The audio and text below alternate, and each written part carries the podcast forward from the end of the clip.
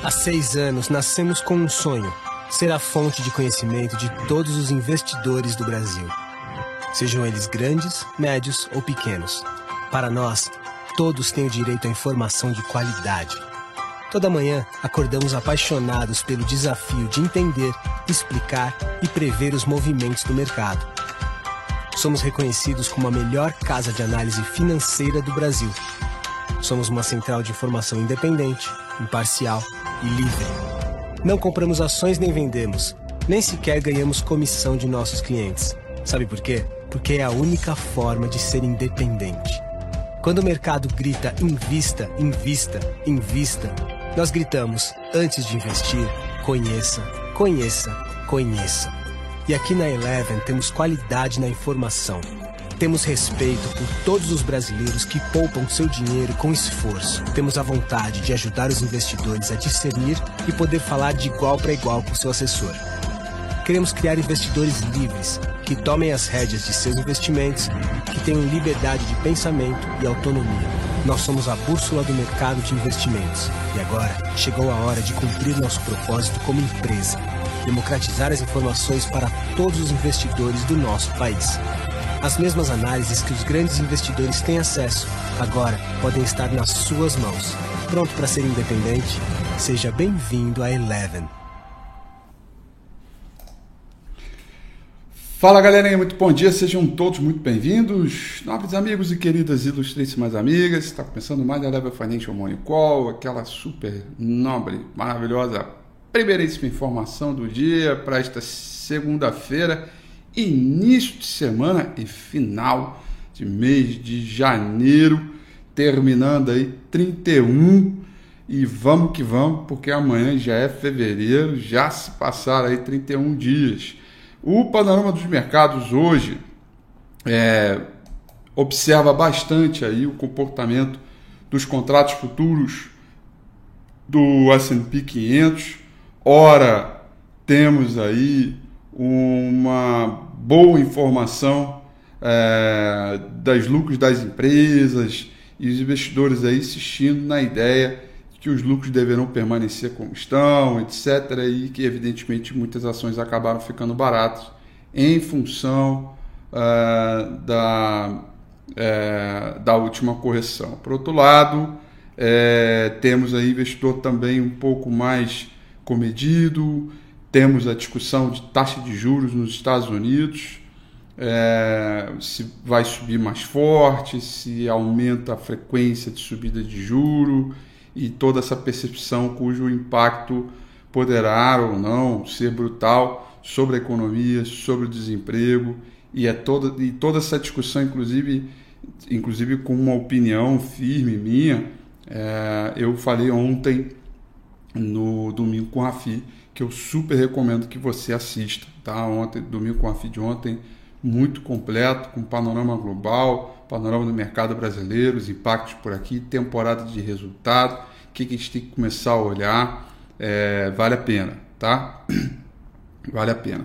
Bom, nesse ritmo, galerinha, vamos lá, olha só, o mercado pela Ásia e Pacífico, hoje em feriado, né, na grande maioria, a gente tem, Tóquio fechou em alta de 1,07, Hong Kong subiu uh, é, 1,07 também. Eu estava aqui olhando, falei, pô, os dois subiram 1,07.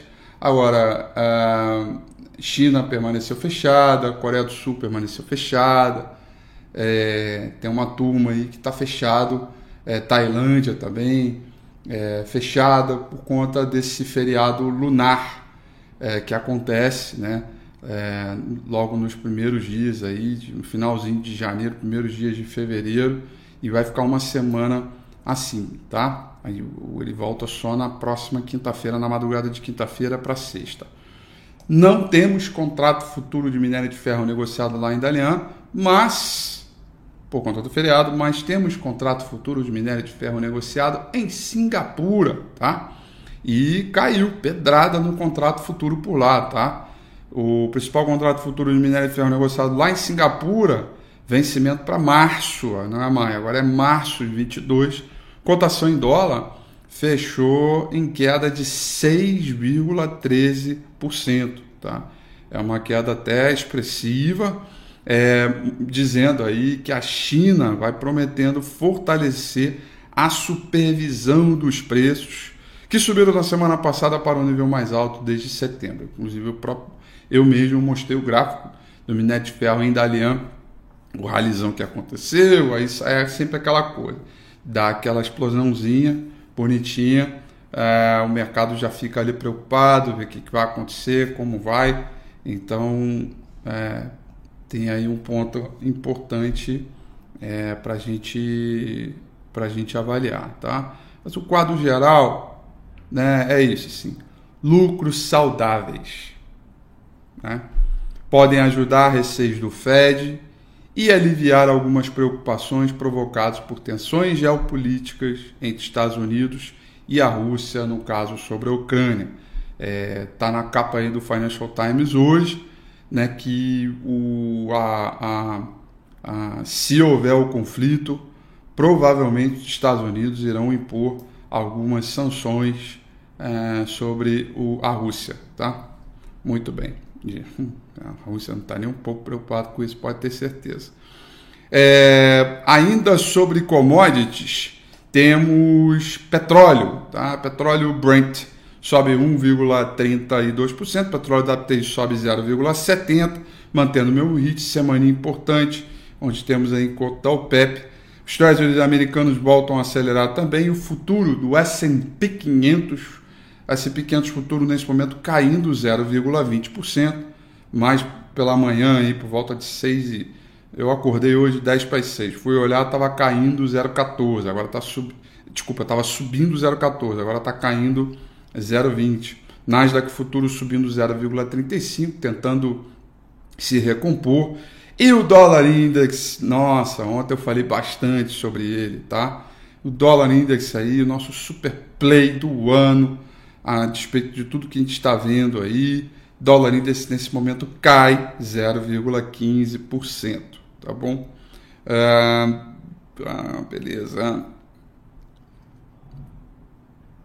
Deixa eu ver aqui. Ah, é, uma outra coisa que eu esqueci de dizer, que bom que eu fui, que eu fui verificar. Boa parte também dessa queda do minério de ferro lá em Singapura, lembrando, caiu 6,13%, pedrado. É, tem a ver também com o PMI de Caixin, que caiu mais do que o previsto é, para 49,1 e a estimativa era, era, era 50 e o último dado era 50,9, então vem mostrando alguma desaceleração. Né? PMI de manufatura veio estável, o oficial, o medido pelo Caixin veio abaixo do esperado, isso também ajudou um pouco aí os investidores é, ficar aí um pouco na, na, na ressalva do que vem por aí pela frente, tá? Semaninha que tem Copom aqui no Brasil, tá? Vamos ter definição de taxa de juros, muito provavelmente vai subir 1,5%, né? E a gente vai ter que fazer toda essa avaliação. Muito bem, pela Europa vai diminuindo a alta. Eles abriram bem e ao longo do, do, do desde a abertura vai diminuindo a alta. É, Londres vai subindo 0,08, Paris sobe 0,01, praticamente estável, e Franco na Alemanha subindo 0,44%, tá? E para finalizar, ainda essa manhã, para mostrar que o clima aí não está tão simples assim, nós temos aí o índice VIX, que está subindo 4,09% no pré-mercado, para dar aquela sinalização de que a gente precisa ficar atento aí, super de olho no que vem por aí pela frente, tá? Muito bem, é, agenda de hoje. Lembrando que tem Copom quarta-feira. Agenda de hoje, galera, é, é uma agenda que a gente tem por uns dados sobre a economia brasileira. Nós vamos ter a relação dívida-PIB é, né, do Brasil e o resultado primário do setor público, né, os números consolidados referente ao mês de dezembro. Tá? Uh, e também está uh, previsto para hoje, agora, nove e meia da manhã, a criação de empregos formais, CAGED, na verdade já era para ter saído semana passada, mas aí está arrastando. O princípio está previsto para hoje. E 15 para o meio-dia de hoje vamos ter o PMI de Chicago, tá? Uh, também dado importante, já medido pelo mês de janeiro. E a atividade de manufatura do Fed de Dallas, esse data previsto para sair ao meio-dia e 30 de hoje, tá? Fora hoje as empresas aí, resultados é, corporativos é, nos Estados Unidos, balanço de empresas da Alphabet, Amazon, a Amazon, né? ExxonMobil sai ainda esta semana, né?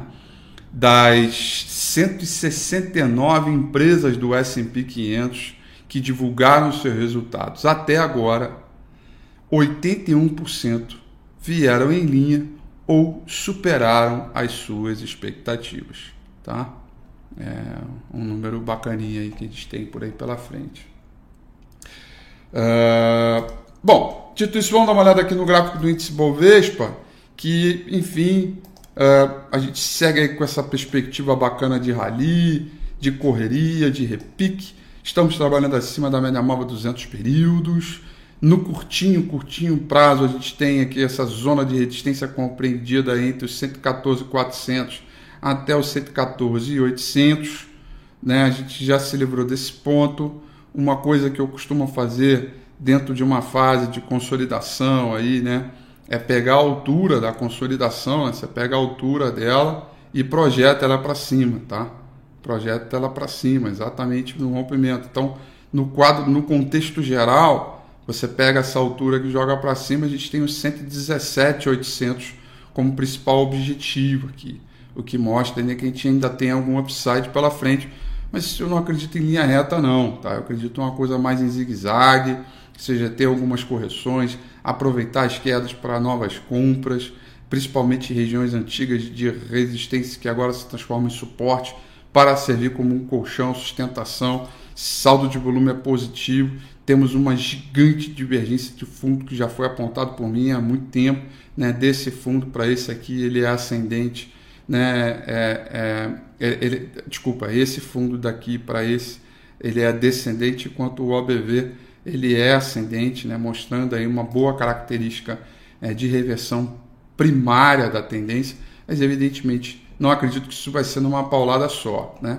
Então a gente tem é, um início de semana razoavelmente cauteloso, feriado na China, temporada de resultado lá fora pegando para valer por aqui, começando a aquecer, principalmente com bancos e seguradoras, Cielo aí logo na largada, Copom na quarta-feira e Payroll, criação de instituição de imposto de trabalho, que pode acelerar ou não essa percepção de ritmo de alta da taxa de juros dos Estados Unidos, dependendo de como vierem os dados vai ser um payroll também bastante importante, mas isso é só para a próxima sexta-feira. Então tem um pouquinho de tudo, muita calma nessa hora, recomposição, preservem os lucros de recuperação. Muito provavelmente muitos papéis estão voltando para os preços que vocês compraram no momento de correção. Então é momento de manutenção, é, recomposição de portfólio no sentido de você ter ali um risco que seja aceitável para você, o Congresso Nacional vai voltar,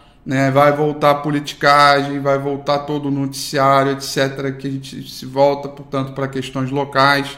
Já estamos, né? Lula, na última sexta-feira, já provocou um sacode, sacode lelê aí é, é, é, para Petrobras, como fica esse comportamento, qual o pacto do índice Bovespa. Então, agora a gente, né? Tudo previsto por nós no início do ano. Né? A gente começa mais internacional, né? a partir de fevereiro vai ser a transição internacional local e março certamente é muito local. Né? Muito, muitas questões locais, porque é onde teremos os registros das campanhas e aí outra coisa. Então tem bastante coisa para a gente olhar, pé no chão, muita serenidade, porque não é, não acho que é um troço simples, aquele super ali bonitão como a gente já viu, o dólar encaixotado, o índice Bovespa em dólar, mostrei ontem no domingo com a FI, encaixotado, é, falhas acontecem o tempo inteiro, a gente tem que ter muito essa percepção aí é, é, para a gente não, não dormir no ponto, tá bom? São essas, portanto, as informações para o nosso Morning Call ilustríssimo de hoje. Eu desejo a vocês uma excelente semana, bons negócios, ótima segunda-feira para você. E amanhã às 8h35 eu estou de volta, como sempre. Um grande abraço, beijo e até lá. Tchau.